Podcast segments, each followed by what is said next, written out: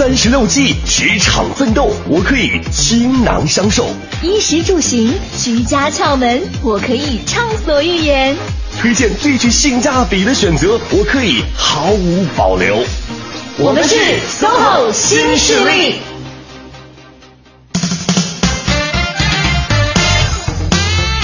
北京时间来到了周五上午的十点零五分，欢迎各位持续锁定中央人民广播电台 u Radio 都市之声 FM 一零一点八。各位好，我是晶晶，我是星源，我们是 SOHO 新势力。你看，难得，您今天把这日子记得这么清楚，我就知道你得揶揄我一下。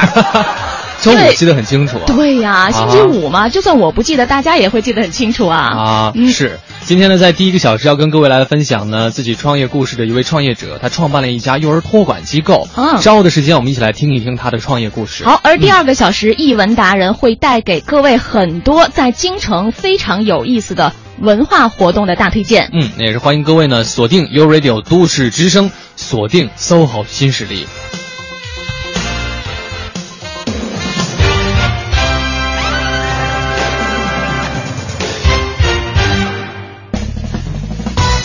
其实呢，在这周一的时候啊，我们在职业秀的部分来跟各位分享的是有关于这个早教老师的相关的这种职业的故事。没错，嗯嗯，也其实了解了一些他们的这样的工作状况。对我当时印象特别深刻的就是因为头一天是父亲节嘛，嗯，所以我们就一直在给年轻的爸爸妈妈们，对吧？就有一事儿。差点让我跌破眼镜，差点以为旁边这位搭档一直深藏不露，在过父亲节这个事情。你你是说我有孩子这事儿是吧？对啊，你自己不是爆料来着吗？未来啊，未来，对，不能不能再让大家产生这种混淆了。然后呢，我们是从职业的角度，当时来关注了一下早教哈。嗯。那今天呢，我们请到的这一位是创业者，嗯，他做的这个行业也是跟这个有一些相关的。当然。啊，嗯，所以呢，今天就是不同的一个角度来分享了。没错，嗯，因为他是创办了一个早教托管机构，嗯，让我们来欢迎今天做客第一时段 SOHO 新势力节目的大来宾，嗯，北京金色童年教育咨询有限公司的创始人穆娟女士，您好，欢迎您，欢迎您，您好，您好，嗯，大家好，哎，穆娟女士呢是创办了一个，你知道这个我在之前跟咱们那个编辑沟通的时候啊，我说这是一家幼儿园吗？他说：“哎呀，其实有幼儿园的部分，但是呢，好像也不能完全叫做幼儿园，所以好像定位的话，我们不知道该怎么去讲。请木娟老木娟老师来给我们介绍一下好了。”呃，是这样的，因为目前的话，在学龄前教育里面主要分成两个段，一个是零到三岁，我们称为叫早期的一个教育，嗯，另外一个是三到六岁，我们称为是幼儿的一个教育啊，分成这两块儿。呃，目前很多就是说。呃，在这两个年龄段的这个孩子的教育的这个选择的话，家长普遍会根据年龄段去做区分。嗯，通常可能在三岁以内去选择早教机构上亲子课呀，做一些什么活动啊之类的。嗯。而在就说这个三到六岁，可能通常会选择去幼儿园。是。啊，我们这一块呢，可能就是跟这个普通的幼儿园或者早教机构会有很多差异性。嗯。呃，因为我们做的是叫大混龄的教育。大混龄啊。对对，大混龄，对，就是零到六岁的。呃，因为目前在北京市的话是，呃，公立的是没有托儿所的。嗯，我们可能知道以前很多年前是有托儿所的。嗯，甚至生下孩子就说可能几十天就送到托儿所去了。嗯，因为父母工作繁忙。是。嗯，但目前的话是北京市是没有托儿所的。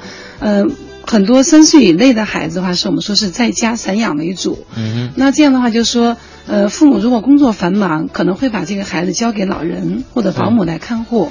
散养啊，对，清源，你是你是怎么怎么养长大的？我就是算是 就是混合式的那种养殖，这样对爸妈不好。对我当时也是，就是呃，爸妈工作很忙，然后当时是有那个就是在我们那个地方嘛，嗯，有那个老奶奶，嗯，就是她会帮助别人家的孩子，就带别人家的孩子，会收取一定的费用，但是她那个不是。机构这就只是个人，个人是吧？对，嗯，我的那个小时候的成长经历，打我有印象开始，我几乎就是和我母亲一直在一起。她上班的时候就带着我，就把你背在包里，差不多了，差不多了。好，呃，身后有个小背篓背着我。那你是非常幸福了，因为我们现在就说，呃，通过很多的这个学习啊，心理学的学习，通过我这么差不多近近二十年的这样一些，嗯，实践的经验感受，体会也是非常深。嗯，就如果在早期，这个父母真的把孩子送给老人去。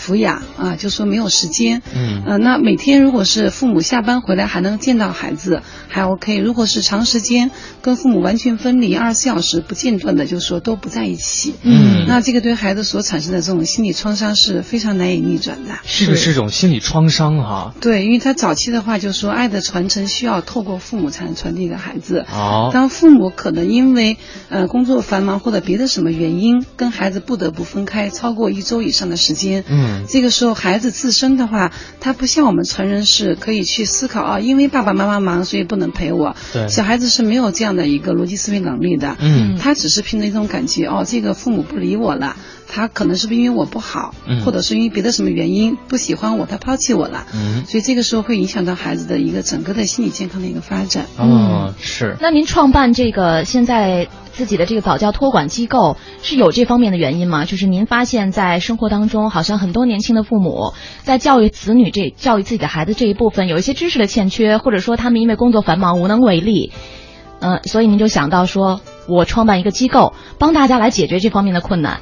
呃，是这样。我最初的话是实际上接触的是中小学的这个教育居多一些。嗯，那个时候可能更多的是呃，针对我们所谓的学业困难的这样的问题孩子啊，所谓的问题孩子做辅导。嗯，但是我在这过程中会发现，很多这样类似的孩子，他们学业困难只是其中的一个方面的展示。嗯，他们很多很很多的孩子，更多的是可能对很多呃新生的事物他。有很消极的一个预测，比如说这个事儿我干不好，那个事儿我不行，是吧？或者说他人际关系会非常糟糕，嗯，或者他遇到困难的时候，他不知道该如何去表述，他就自己闷着，因为他表述之后可能会被别人嘲笑，嗯，所以我就觉得这些问题可能不是单纯学业问题了，嗯，那后期我就去会跟家长去做充分的交流，会发现这个父母在这些问题上从来没有关注过，嗯，就他们跟孩子之间的话是缺乏真正的精神和心灵的沟通的，嗯，呃，所以我觉得。在那个中小学的这个年龄段，其实父母要再去重新开始，实际上难度是蛮大的，真的是。嗯。那我觉得，如果是这样的话，我就再看看更小的时候是什么情况。嗯。所以我就从中小学开始，逐渐往幼儿期，甚至是刚出生的婴儿开始，去做这样的一个家庭的一个指导啊。嗯。所以，但在这指导过程当中，因为我做了有差不多十九年了啊。哦。我会发现，就是说，呃，我们很多父母。呃，他们其实也很愿意用心的去把孩子给，就是说抚养好，而且教育好，但是基于可能。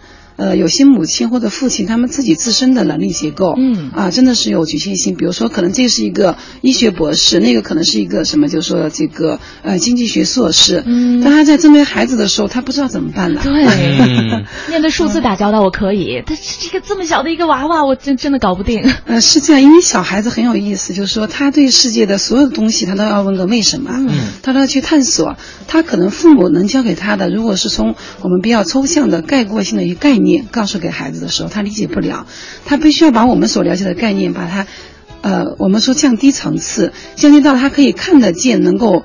听得明白的，甚至可以去亲自去操作的一个层面，嗯，就说这个世界最原本的原始的一个概念啊，嗯，要教给孩子，这个时候孩子才真的能够理解，嗯，所以很多父母他们可能真的有很高的这种学历的水平，但是他们在跟孩子交流的时候，却不知道该如何去说话，嗯，身边有很多这样的例子，所以您就您就觉得说应该利用自身所掌握的在这方面非常专业的知识来帮助到大家。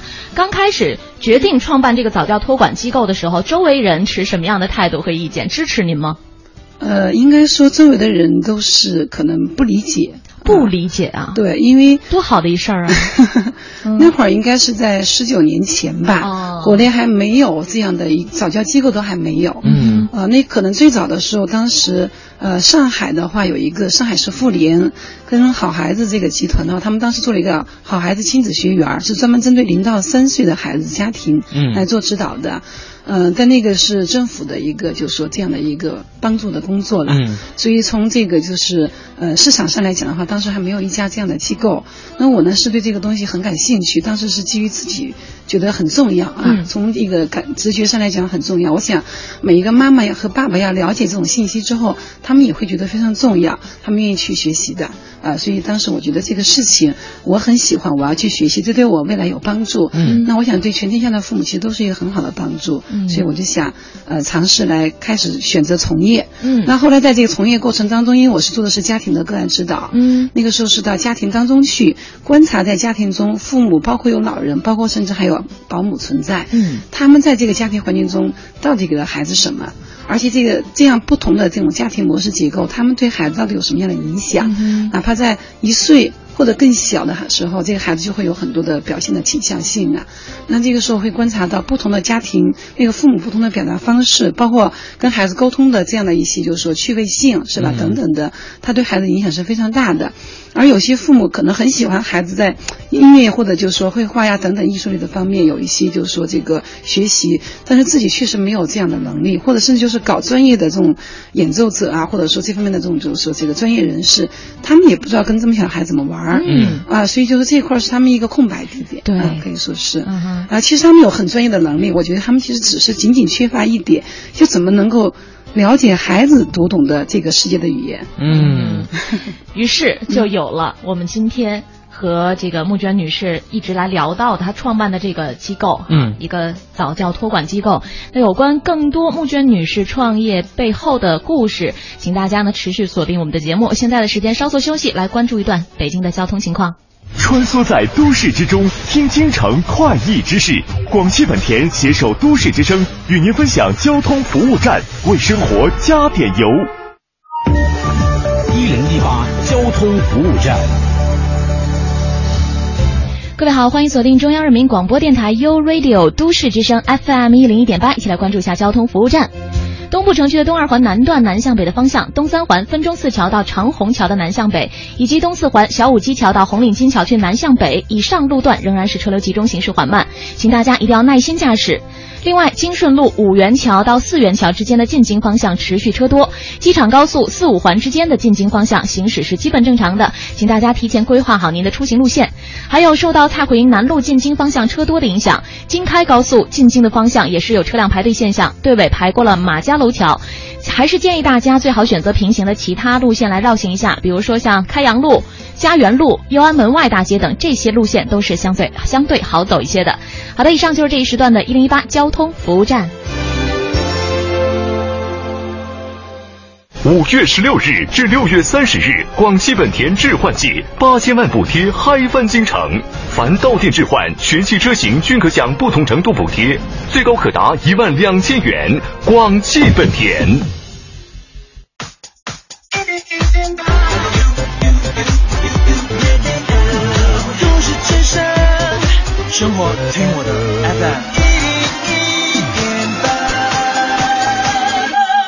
付出爱心可以温暖一个人，聆听都市之声可以感动一座城。三六八路公交全体司机售票员温馨提示：文明乘车，尊老爱幼，是咱北京人的骄傲。这里是 U Radio。都市之声 FM 一零一点八，您现在正在收听的是 SOHO 新势力。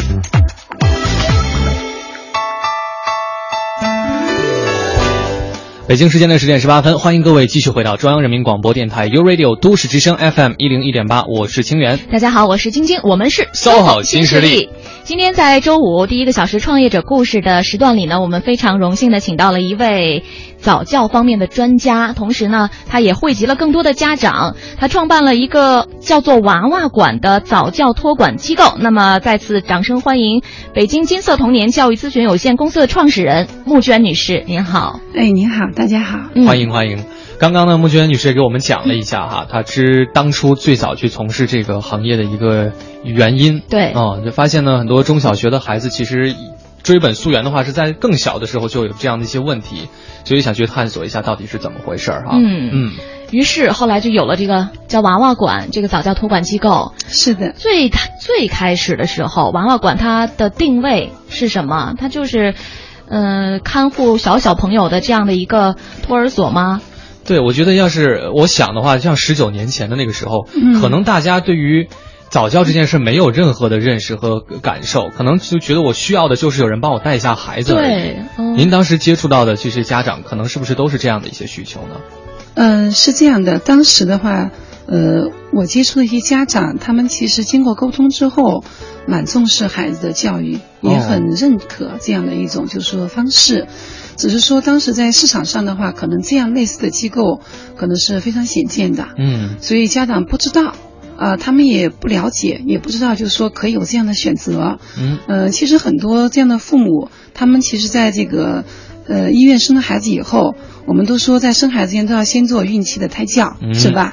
那生了孩子之后，反而孩子也不管了，啊交给保姆、交给老人子，像个小动物一样看护大而已。然后随机的去想教点什么教什么，是吧？想怎么管理怎么管理，这样实际上是很不科学的。嗯所以当他们一旦接触沟通之后，都会非常认可啊。只是说，我们当时有一个特点，就是我们在做这个机构的定位的时候是，我是原来在师大学心理学的，所以我会比较在意，就是说他对孩子心理健康的帮助，除了对智力方面发育这个就帮助之外，很重视心理方面的帮助。嗯那在早期的话，就是因为婴幼儿他对这个成人的依恋很重要。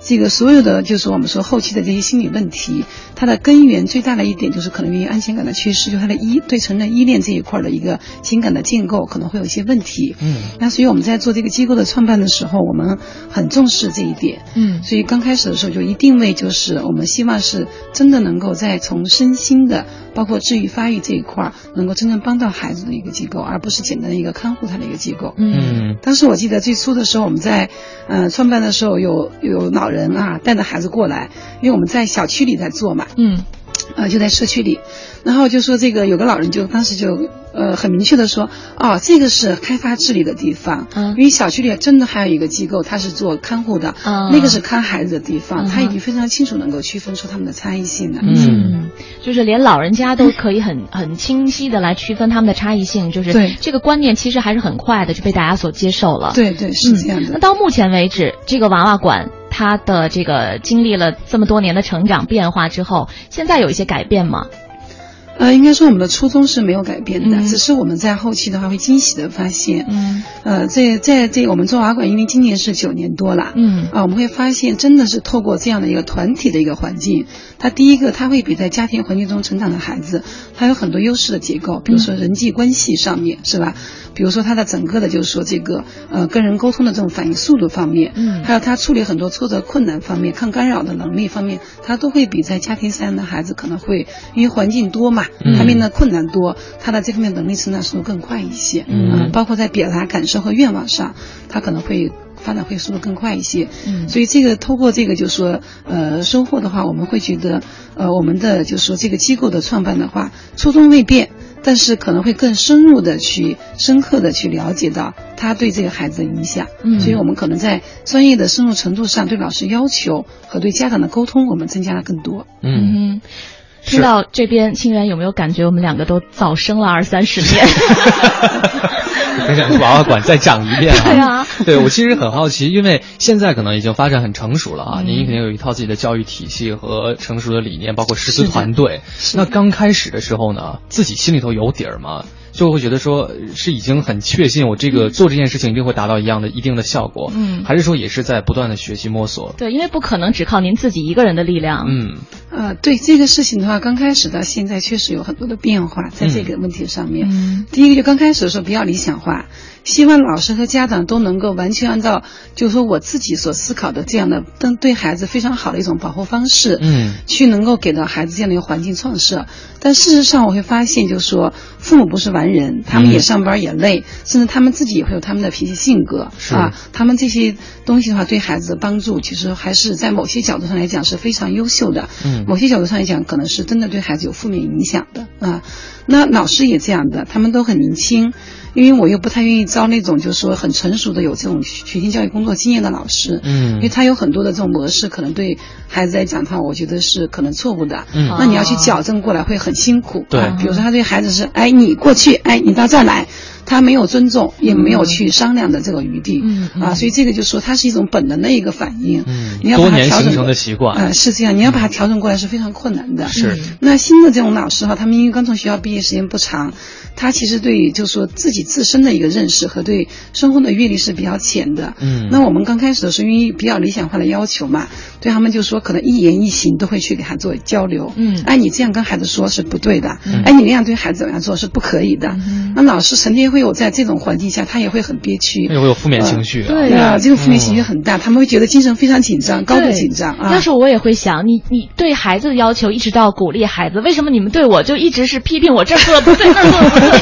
啊，是这样，你我也要先成长一遍。哎，是的，是的，嗯啊，所以最初的时候，老师，而且我有一个习惯，因为我可能比较喜欢别人给我提建议。嗯，每当别人说穆老师，你什么什么地方，我觉得可能需要怎么样，哎，我说，哎呦，我太高兴了，你告诉给我。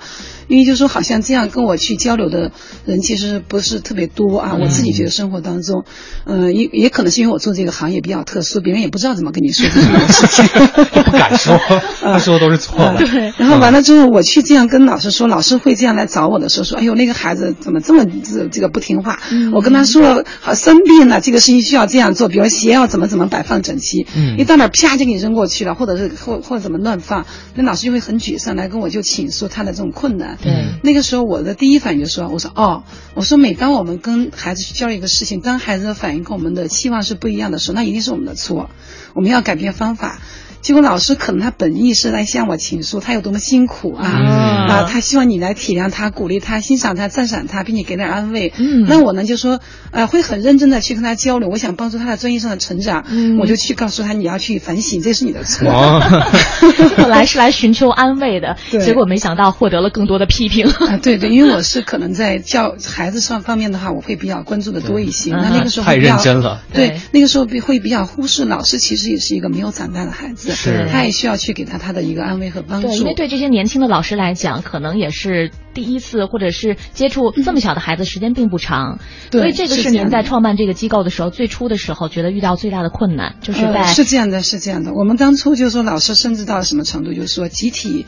有一半的老师离职，因为忍无可忍，真的忍无可忍，就很难想象那个是一个怎么样的场景。就是募捐女士让你们就都去反省自己，最后把大家都反省走了。呃，是这样的，因为那个时候给我的这种打击也比较大。嗯，因为刚是刚开始创办这个事业嘛，嗯，就是说这个对老师来讲，其实花费很多心血。是。对他们的培养和帮助的话，其实从我来讲，我觉得可能不仅仅是专业上的，因为他们刚从学校出来，很多。多这种生活的阅历和生活的照顾，自我照顾能力也比较差，嗯，自己面对很多他的同事人际关系，包括跟父母的关系相处理，他也很困难，包括跟家长沟通，他也觉得有紧张感等等的。其实我们可能这种帮助，甚至在呃有时候是做爸爸做妈妈的感觉，嗯，所以付出很多的情感和心血。当他们以这样的方式来回应我的时候，我这我觉得我很沮丧。对，一定的，我也有伤害，我觉得我也我也。肯定是我在用心教你们，我是在让你们更快速的成长。你们为什么这么对我？关键是我说的都是 对的，所以后来要怎么样去调整这个事情？对啊，嗯，我后来我在想，可能我的眼睛里面容不下沙子，我只有孩子而，没有别人，我觉得这是不公平的。嗯，所以后来我就觉得，应该首先是也调整了自我啊，调整了自我，因为我对自己要求也很高。其实。也意味着从到今天来看的话，就是我自己可能也是希望自己在别人面前做的很优秀，嗯，让别人来欣赏我。那我同样把这样的内心的感受传递给老师，嗯，那对他们有这样的要求，他们可能本身没有那么多的压力，啊，因此有很多的压力。所以我觉得就是可能在自我接纳方面增加了以后，对老师也会有更多的接纳，嗯，那就允许他们也像一个孩子一样去学习成长，因为他们也从来没有接触过这么小的孩子，嗯，而且我们所面对的老师，他们都基本上没有结婚啊，母亲的话，我们当时也。曾经想过，不行，招聘一些妈妈来做，嗯，他们对孩子会更有感受，是吧？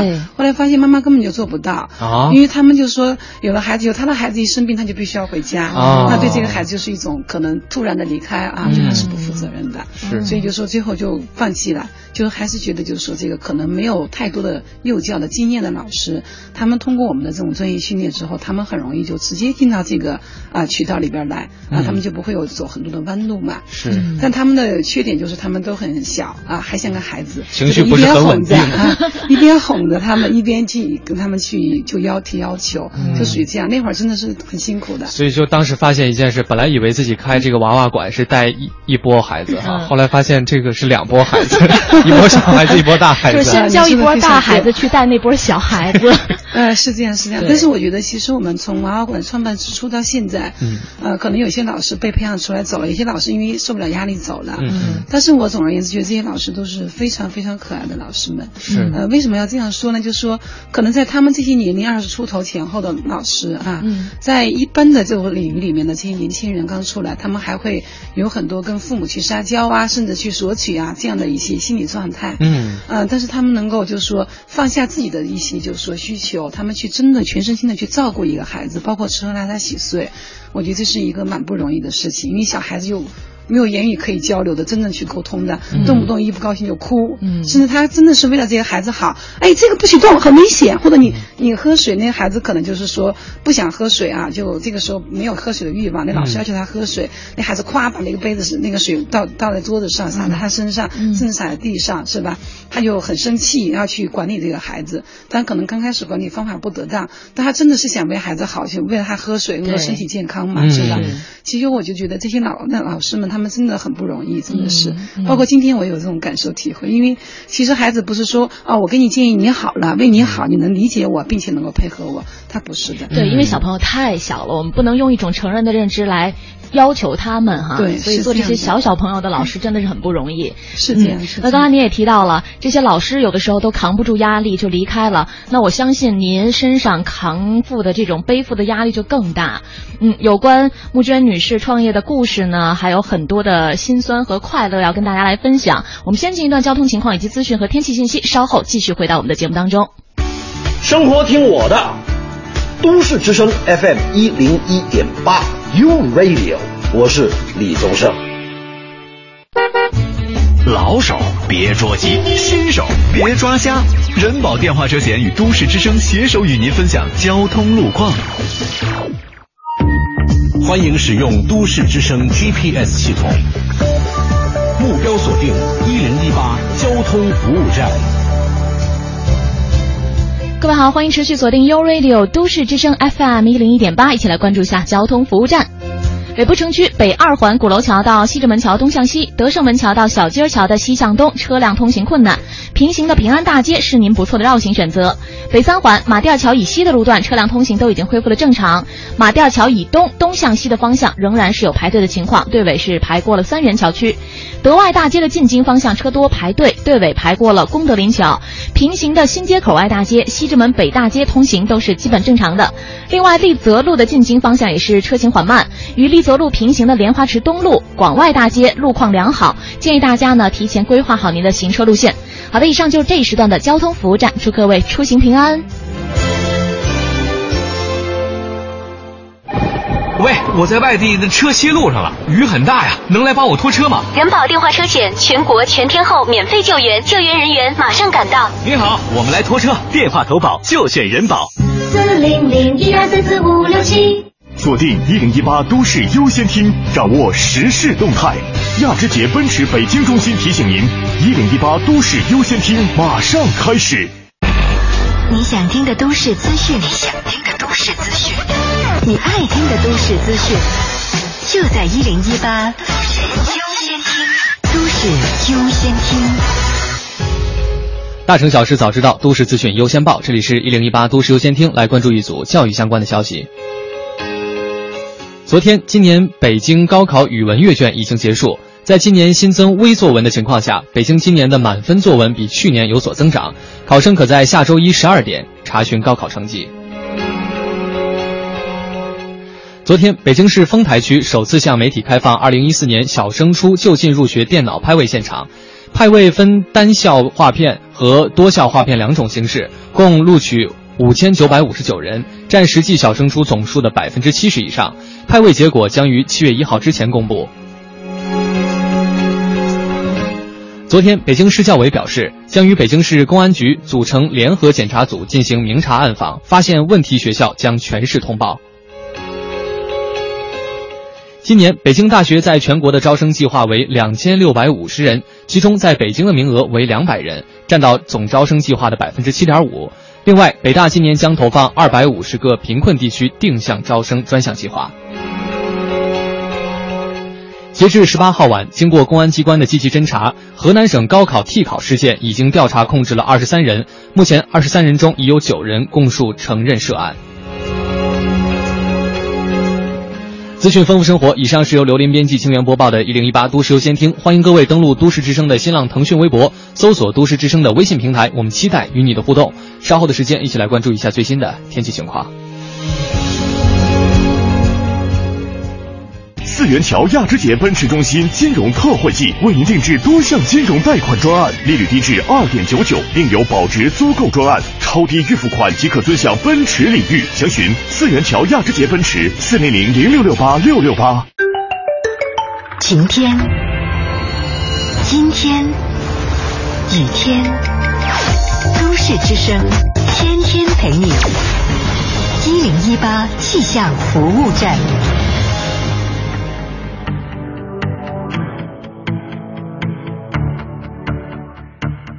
各位早安，欢迎来到一零一八气象服务站，我是中国气象局的天气点评师林晨。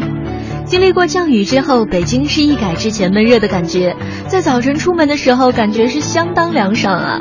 不过雨后天空中的云呢，却是不愿散去的。今天北京白天是以阴天为主，东部还会有阵雨出现，夜间是多云见阴，西部会有雷阵雨。那总而言之，雷雨天气是你方唱罢我登场，朋友们还是把雨伞时刻都准备好，谁知道什么时候就会被雷雨逮了个正着呢？另外呢，今天气温是在二十七到十九度之间，感觉上呢会有一点凉，大家最好还是要穿上长衣长裤的。再来关注一下其他国际大都市的天气情况。首尔、新加坡今天都会有丝丝小雨相伴，最高气温是在二十九到三十度左右的样子。曼谷中雨转多云，最高气温三十五度。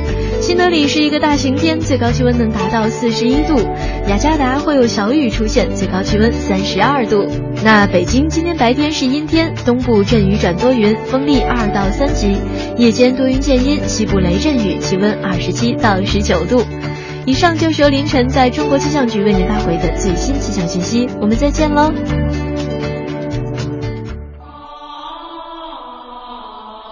实现梦想，歌声传情。中央人民广播电台倾情奉献《中国梦》主题新创作歌曲展播，祝福祖国，天耀中华。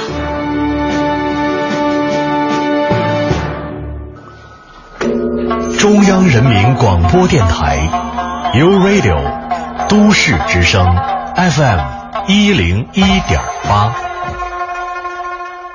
繁忙的都市需要音乐陪伴着十里长街，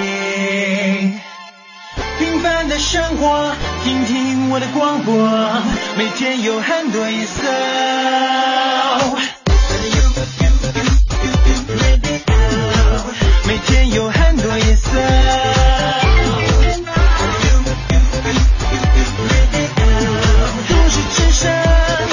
生活听我的。FM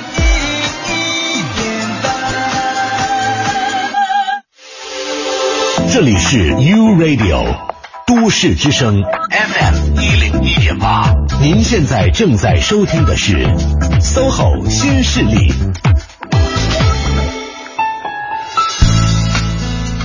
北京时间十点三十七分，欢迎各位继续回到我们节目的直播过程当中。这里的声音是来自于中央人民广播电台 U Radio 都市之声 FM 一零一点八。大家好，我是晶晶，我是清源，我们是 SOHO 新势力。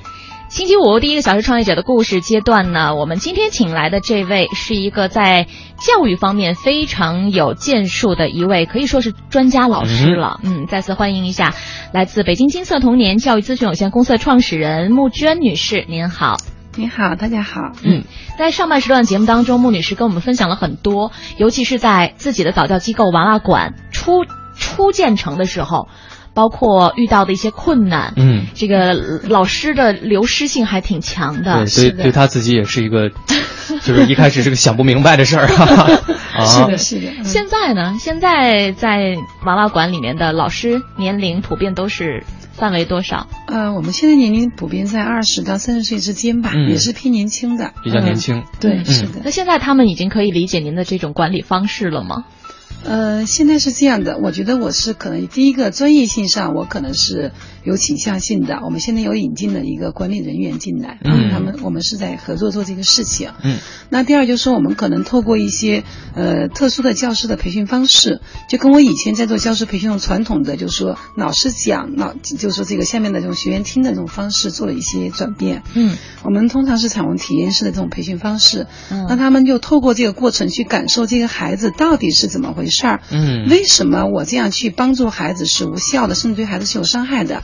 他进入到那个角色以后，他的心里会有感受。我们就透过一个我们说叫心理学的工作坊的形式嘛，让他的潜意识得到一个感受和转变。嗯，所以这个时候老师会很容易理解，而且我们这样的培训速度也会非常快。嗯，因为你从意识层面去跟老师做交流培训，他听完了之后要改变自己，得每天跟自己说，我不能这样做，我不能这样做，我需要那样，我需要那样。他我们说一个心理习惯的形成最少需要二十一天，是吧？那我们透过这种体验式的培训，可能一次就能够成功。嗯，所以就说这个效率比以前高了很多。是，而且老师们就他们也非常那个体谅理解，而他们自己有很多这样的感受。对，就是这种切身的体验，就会让大家呃，就是成长的更迅速。对，呃，对老师的这种培培训方式也改变了，变成了体验式培训。对，我们为什么在 老师这块儿就是？聊了这么多哈，是因为我觉得，因为你以前做过老师，不是？哎呀，这个太不一样了。我觉得是因为哈，如果我要是一个家长，我打算把我的孩子送到这个早教机构里面，我一定最关注的除了硬件之外哈，就是老师的部分。是，因为我的孩子离开我。要在他们的这种教育和帮助下成长了，这当然是最重要的。没错。所以我们现在啊，旁边又多了一位新的朋友。嗯，他就是一个家长的这个角度，今天要在这里和大家来分享他的感受。我们欢迎一下一位妈妈，同时呢也是娃娃馆的这个这个这个家长？对，学员家长 黄女士。嗯，您好，也跟大家打声招呼。哎，你好，大家好。嗯，欢迎黄女士。对，嗯，你们好。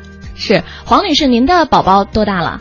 呃，我宝宝四岁两个月啊，那是从多大的时候开始进入到这个娃娃馆学习？呃，大概是一岁多。我们其实呃，因为这个地理上的原因吧，一直没有真正的在娃娃馆去上。嗯，但是我们是每差不多一个多月一次的话，到穆老师这边去做这个个案咨询。嗯啊，然后这样穆老师关注着我们，陪伴着我们。呃，长到了四岁多，嗯，然后我一直就是我很多人来说，哎，说你的女儿带的很好，我说当然不好意思听这个话，但是听了也很高兴。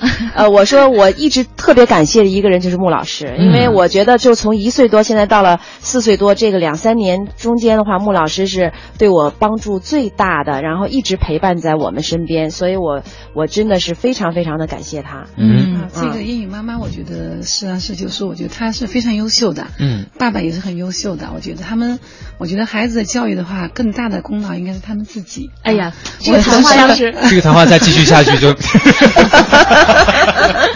是这就体现出来了那个教育理念，就是以鼓励为主，多表扬对方。对对对对，没错。所以这个黄女士的孩子和等于是从幼幼教的阶段就已经跟这个穆老师接触到哈，对，是的啊，这个早教一直到现在的幼教啊。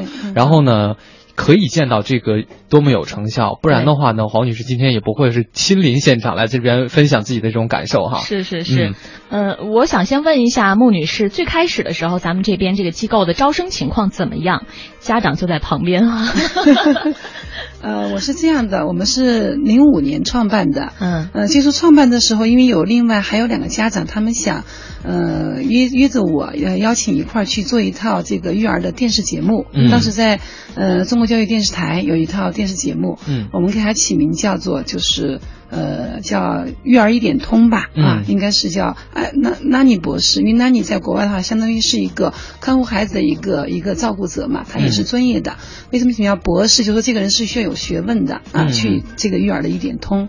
我们当时计划是每天五分钟，然后针对可能家长在处理孩子一些冲突的时候，他可能处理的不是很完善的地方，给予一些就是说现场的一些就是说视频的指导啊，是这样的形式。嗯，所以我最初创业的时候，我当时是很简单的想，我说那个节目只要开播了，我们这边就说招生就会很方便，我不需要去做任何的市场，嗯，本身我也不会做市场啊，你就觉得大家都看到了，就是会。啊，报名者就是啊，自然而然就过来了。对，或者跟别人介绍，就你可以去看那个节目就 OK 了。嗯，但就说后来因为这个事情出了一点，就是说差错，就是我们中间有一个妈妈的孩子，就是说出了一些问题。嗯，呃，他也当时也正好是九幺幺那个事件爆发嘛。嗯，所以这个事情的话就整个就搁浅了啊，就是他可能就不能去做这个事儿了。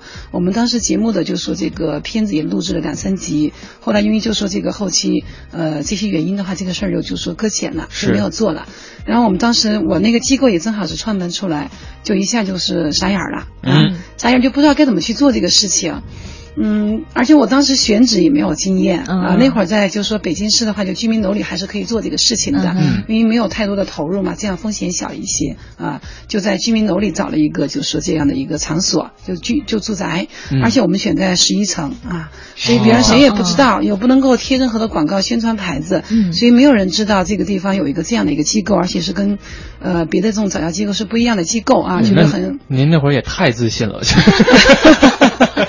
不是自信，一个是成本比较低，第二是完全没有想过可能会有这样的一个困难。市场方面对没有概念啊，确实没有概念，就别人都不知道，而且要上了电梯就一梯就三户，别人都不知道这地方可以进来啊，就这样了，而且在同一楼里都不知道，是这样的。那后来没有办法，就说我们就在小区里边去邀请，让老师去邀请这些孩子们到我们那儿免费玩儿。哦，在玩的过程当中的话，我们就说跟家长做一些交流。后期我们就开了一些课程，当然课程比一般的亲子机构的课程会便宜很多。哦，我们在他们孩子上课的时候，我们还会做一些观察。和分析，跟家长去做这个交流，在课后，呃，然后课后之后，孩子还在那继续，就说相当于是不上课了，在那玩的时候，自由时间，嗯，我们再去观察这个孩子本身的状态，也包括家长跟他互动的状态，然后这个时候给家长提一些相关的建议，让家长哦开始意识到，哦，原来孩子还需要这样观察，哦，我的孩子确实这个这么观察，这些地方是需要我去关注的。啊，等等的，这样就吸引了很多家长，他们因为家长之间都是成群的嘛，我有孩子可能就找相似的，对，孩子口口相传，对，就口口相。传，结果可能不到三个月，一下子我们那边就满了啊，就很多很多家长都过来了，嗯，就是这样的情况。哎，我发现一招特别管用，是体验。哦，你看，对于老师也是体验式培训，教师成长特别快。然后跟家长也是，我就让你体验，你就自然而然知道他的好了，比任何什么传单啊、什么说教啊都管用。但是这个核心呐，核心还是这个募捐。老师好，对，是真的好。这个有在这个方面有核心竞争力啊，不然来人体验完了就再也不来了。是，嗯嗯。好，北京时间来到了十点四十六分，我们来关注一下交通情况，稍后继续。交通服务站，欢迎各位锁定中央人民广播电台 u Radio 都市之声 FM 一零一点八，来关注这一时段的交通服务站。城区西部西四环丰北桥到沙窝桥的南向北方向，西三环丽泽桥到新兴桥的南向北方向，车流量大，行驶缓慢。各位呢可以适当选择万丰路、万寿路一线来进行绕行。莲花池东路的交通运行呢已经恢复了正常，各位可以放心选择。航班方面的消息，原计划今天上午十一点三十分由北京飞往深圳的国航幺三幺三次出港航班，出港时间推迟到了十二点十五分，请乘坐这一航班的旅客朋友们留意一下。以上就是这一时段的交通服务站。二零一四巴西世界杯激战正酣，在南美大陆正掀起着一场全世界球迷的顶级狂欢。这里有桑巴军团的狂热，高卢雄鸡的浪漫，潘帕斯雄鹰的激情，日耳曼战车的严谨，成衣军团的华丽。谁将会举起代表着足球界最高荣誉的大力神杯？在这个激情四溢的夏天，让我们一起相约周间中午十二点到一点，桑巴世界杯。U Radio 都市之声一零一八俱乐部集结令吹响了，漫步新街口，明星大腕齐亮相，资深汽车主播魏东，深沉磁性嗓音郝迪，邀您一起现场说车赏车拿大奖。更有专家小胖免费为您品鉴评估，支招解答关于二手车的那些事儿。精彩即将开启，好礼不容错过。六月二十二号，本周日上午十点半，广汽本田方庄店，不见不散。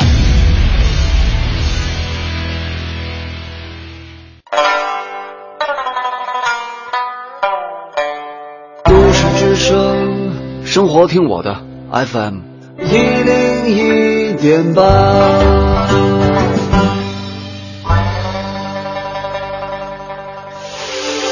这里是 U Radio 都市之声 FM 一零一点八，您现在正在收听的是 SOHO 新势力。北京时间的十点四十九分，欢迎各位继续回到 SOHO 新势力，我是清源，我是晶晶，嗯啊。今天呢，我们继续来跟呃穆娟女士来了解她的这个创业故事哈。对，其实在这边想问一下黄女士，因为其实早教、幼教这个概念可能在十几年前算是比较新鲜哈，现在其实也还算嗯大家都比较了解了。所以为什么您会选择去穆娟老师这边去进行这个孩子的教育呢？嗯、是比较看重哪一方面吗？嗯嗯。嗯，其实我觉得啊，现在早教确实是特别的流行。嗯，但是其实现在也有很多的声音，到底孩子在这个很幼年的时候，到底应该学什么？嗯，应该去什么样的早教中心？就是我一直不是说，呃，我觉得给孩子自我成长的空间很重要。像不管是学认字、学呃数数学什么，这些都不是很重要的。嗯，而且现在那个中国就是咱们教委也新下了一个三到六岁的指南，也是特别强调不要这部分。嗯，那我我我特。特别重视孩子的是他的情商和素质的教育，嗯，因为你在很小的时候把这个他的这个呃根儿给呃板正了以后，以后就没有问题。尤其在这么小的时候，那么当时我正好也是朋友介绍，嗯、到了穆老师这里，我看到了这个穆老师这边，他是真正的从孩子的心理的角度去呃去引导孩子，把他最好的这个这个这个呃个性，嗯。给发挥出来，同时又有非常好的规则感。嗯，那么，呃，其实穆老师，呃，我觉得是这样说，呃，孩子再带的非常好的孩子，因为他不断的成长过程中，他会遇到各种各样的客观的，呃，就是外界的一些环境。嗯，那么对他都有影响。嗯，不管是外界的这个好的、坏的都有影响。那么孩子他非常的，呃，就像穆老师跟我们说，六岁之前潜意识都是开放的，所以他会接触很多各样的东西，他的情感会有很多的波动或者这样。那么，有很多很好的教育的书，确实是我也看了很多，但是这个多数是理念上的东西，你的理念和实际操作还有一个距离在，是，而且每个孩子就是不一样的，每他遇到的问题也是不一样的。那么穆老师就是等于是我们身边一个非常好的一个顾问，在很这个针对我们的孩子，嗯，每每一每一这个阶段遇到的一些问题，给我们一个非常好的一个指导，嗯，而且呢，就是。嗯，孩子的情感其实非常的细腻。莫老师总是能够从很深层的儿童的心理学里面去理解孩子。然后我看，我就带着带了孩子过来，我发现我们包括我们的呃带孩子的阿姨的离开，孩子的情绪的波动，呃，还有幼儿园一些遇到的一些社交问题，孩子一些情绪的波动，莫老师都可以很快的去感受到。这个这个这个问题所在，然后很用很快的方法，能够很针对性的帮我们的孩子去解决，而且孩子就会很快乐，心是很开放的，嗯，去做这个。所以我就是觉得这个早教中心。我觉得所有的所有的，不管你学什么东西，你孩子最多的一个基础，最根本的基础是他的情商，对，和他的素质教育，嗯，所以这个就是穆老师给到我的，而不是真正的孩子一定要去学什么。嗯、你你把他的心和他的情商全部安排好了，他学什么？他都以后会非常的好，他都会很快乐。嗯、没错，我觉得这个是根基，就是有了这个很好的根儿之后，他今后的人生一定是一个幸福的、快乐的人生。没错，不管他是否会在这个某一方面会有所成就哈。嗯，那在这边呢，就是想问一下穆女士，呃，我们了解到哈，你们的这个早教机构有一个特色叫人工家庭模式。嗯，这个怎么讲？您给大家来详细的介绍一下。嗯，好的。嗯，这个人工家庭模式是源于这个弗洛伊德的女儿安娜·弗洛伊德她提出来的。嗯。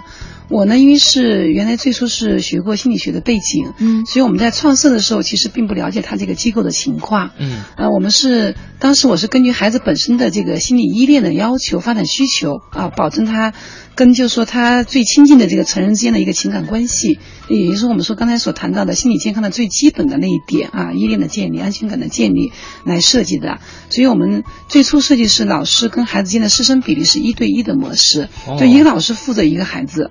啊，当然后来就说，呃，由于两个原因，一个是我们从这个运营上面，企业的运营上，呃，人工成本太高，他没法去很好的运营。第二，也从孩子本身的发展，因为他到一定年龄段以后，他需要有一个同伴交往。嗯。但是你要把他扔到一个大的同伴交往群体里面去的时候，他其实出现问题，你帮不了他，因为这些人可能他会比较不固定。嗯。一会儿跟这个，一会儿跟那个，是吧？尤其在小区里散养的时候，更出现这个问题。嗯。啊，那还有一个就是说，他可能很难跟那种。呃，跟他的脾气性格不太合的孩子，我们所谓的就是说气质内心差异比较大的孩子啊，他很难去一开始就能够很好的相处。或许去一下打别人一下，嗯，那或许一下被别人打，然后哇哇大哭，嗯，这些家长都会很焦虑。所以我们后来就重新改了一个设计，就是叫呃，老师可以负责不止一个孩子，但是不能太多，嗯，因为本身的话，老师的时间精力分配是很有限的，对。而在婴幼儿时期是我们说社会性交往的关键时期。那这个时期，如果是他从家里出来到一个群体当中去，他怎么跟别人在最初的时候形成一个很好的一个交往以后的感受体验，并且愿意主动跟别人交往，嗯，并且以一种比较友好的方式去跟别人进行交流，而且学会保护自己，这是一个非常重要的一种能力，也是源于中国这个家庭在。近些年更多的是这个独生子女家庭为主啊，现在可能提倡生二胎可以啊，所以那个时候父母也比较焦虑关注这个事情。嗯，那我们在这个环境里面，当时我设计也是想，那家里面就说这个孩子送到这样的团体机构里面来，而且这些孩子我们是做大混龄嘛，是零到六岁的，对，有哥哥姐姐弟弟妹妹，他可以是一个小社会化的环境。同时的话，我们按照老师所配置的这个学生比例，可能是比如一个老师不再负责一个孩子，而是两个、三个或者四个孩子，嗯，不多。那这些孩子可以学会。我刚开始的时候，是我可以独享这个老师的爱百分之百，嗯，然后完了以后，我可以跟另外一个小朋友去分享，嗯，各百分之五十，那老师给到我们各百分之五十，嗯，我们再给对方各百分之五十，其实我们还是享受到百分之百的爱，嗯，那这个过程有一个能力要求的这种奠定，就是我要跟对方学会彼此给予支持和帮助，没错，给予就是爱，对吧？然后完了之后，等我跟这个小朋友可以形成一个很好的一个交往的能力以后，嗯，我对这个有一个非常愉快的一种感受，那我们再给他增加难度，就我需要跟另外两个小朋友同时建立这种。很好的一个交往关系，因为可能他们俩很好不理我啦，也可能我跟其中一个人发生冲突了怎么办，是吧？那我跟另外两个小朋友建立，他就会有更大的难度。哎，啊，这个时候他就说我们又给他啊把这一个层次的这种交往训练给他做到。嗯，那最后的时候是我跟另外三个小朋友建立一个关系，因为我们说三人就成一群体嘛，一个小团体。那实际上我们说在幼儿时期，尤其是在幼儿中末期，他的就是说社会这个就是说这个交往能力的这个更高一个层次是社交影响力，就我能不能够使很多人都受到我的影响，并且来愿意跟我在一起，是吧？比如说我们可能老师带着四个孩子出门啊出去玩，那这个时候这四个孩子说我要去那边看金鱼，另外一个说我要去就是说玩这个就是说这个可能沙坑，还有一个说我要去荡秋千，那另外一个说我要去看小草，是吧？或者小狗，他们每个人选择方向都不一样。这个时候老师不会说我们那我们就去做什么，嗯，那我们要求是要给到孩子自主去交流和探讨的这种机会。啊，那可能有一个孩子就会说服其他三个孩子，然后先去他想去的那个地方，就是有领导力的那个孩子。对，您说的非常对，就他有一个领导力，我们说的正向积极的影响力。嗯，那他能够使他在别人面前能够有这样的一个成功的一个机会。嗯，那我们也鼓励，当然也鼓励其他的孩子也有这样的机会去做练习。明白了，就是人工的给他设置一个家庭的氛围和环境。没错，没错。而且这个幼儿园当中，我有自己的兄弟姐妹的感觉。对对对对，而且还有一点很重要，就是因为在呃，应该说四岁之前吧，因为他的心理发展还有一个很关键的一点，就是他没有还达不到移情的能力，就是说我把对父母这样非常重要的关键他人的一个情感的依恋转向同伴群体。你看四岁多以上的孩子，他可能喜欢跟别的小朋友玩，父母在旁边他不找父母了。嗯，那更小的孩子是总是找父母、找父母、找成人。对，那他一旦送到这个幼儿园去的话，那老师如果是关注不到他心里的依恋的这种情感的及时的肯定，和支持。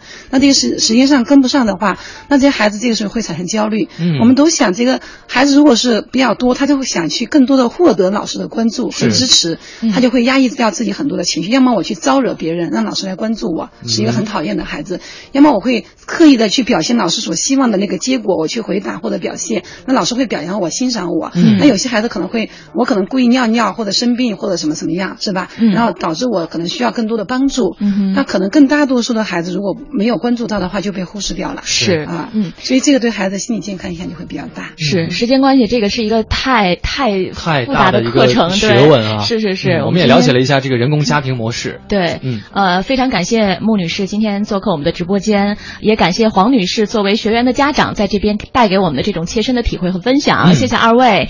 啊、呃，也请大家不要走开哈，稍后在 SOHO 新势力今天第二个小时的节节目当中，我们迎来的是。译文达人会给大家带来京城最棒的文艺活动的分享，不要走开，稍后继续回到节目当中。